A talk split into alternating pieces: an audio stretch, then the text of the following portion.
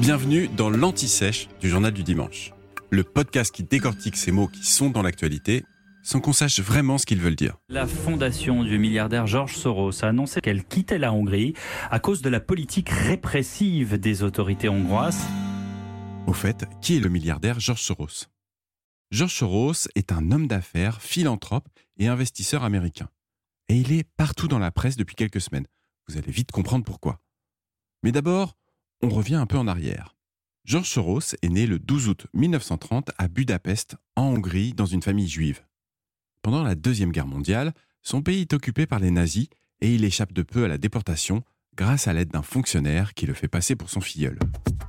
Après des études en Angleterre, George Soros se rend aux États-Unis pour devenir philosophe et, je cite, gagner de l'argent à Wall Street. Et c'est ce qu'il fait dans le courant des années 1990 grâce à un pari osé sur la dévaluation de la livre sterling. En moins de 24 heures, Soros gagne alors près d'un milliard de dollars, ce qui lui vaut le surnom de l'homme qui a fait tomber la Banque d'Angleterre. Dans les années 2000, son patrimoine est estimé à 30 milliards de dollars, ce qui fait de lui l'une des dix plus importantes fortunes des États-Unis. George Soros est aujourd'hui surtout connu pour son engagement quasi politique, en tout cas pour son soutien au courant progressiste et libéral. À travers sa fondation, l'Open Society Foundation, il mène des actions partout dans le monde visant à promouvoir la démocratie, les droits de l'homme et l'accès à l'éducation. Des initiatives qui lui valent de devenir l'ennemi public numéro un dans certains pays des Balkans, en Pologne ou encore en Russie, où les dirigeants l'accusent d'interférer dans les affaires de leur pays. Aux États-Unis, George Soros est régulièrement la cible des complotistes d'extrême droite.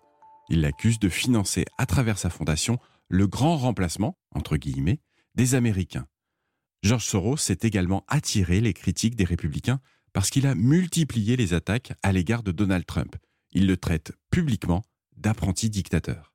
Au point que le milliardaire a été accusé par certains des partisans de Donald Trump d'avoir financé Alvin Bragg.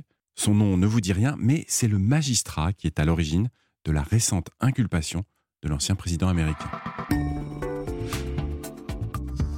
Vous venez d'écouter l'Anti-Sèche du Journal du Dimanche, le podcast qui répond à la question que vous n'osiez pas poser.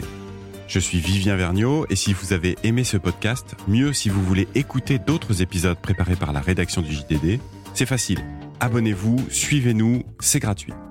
On vous donne rendez-vous trois fois par semaine en podcast et tous les jours sur le JDD.fr. À bientôt.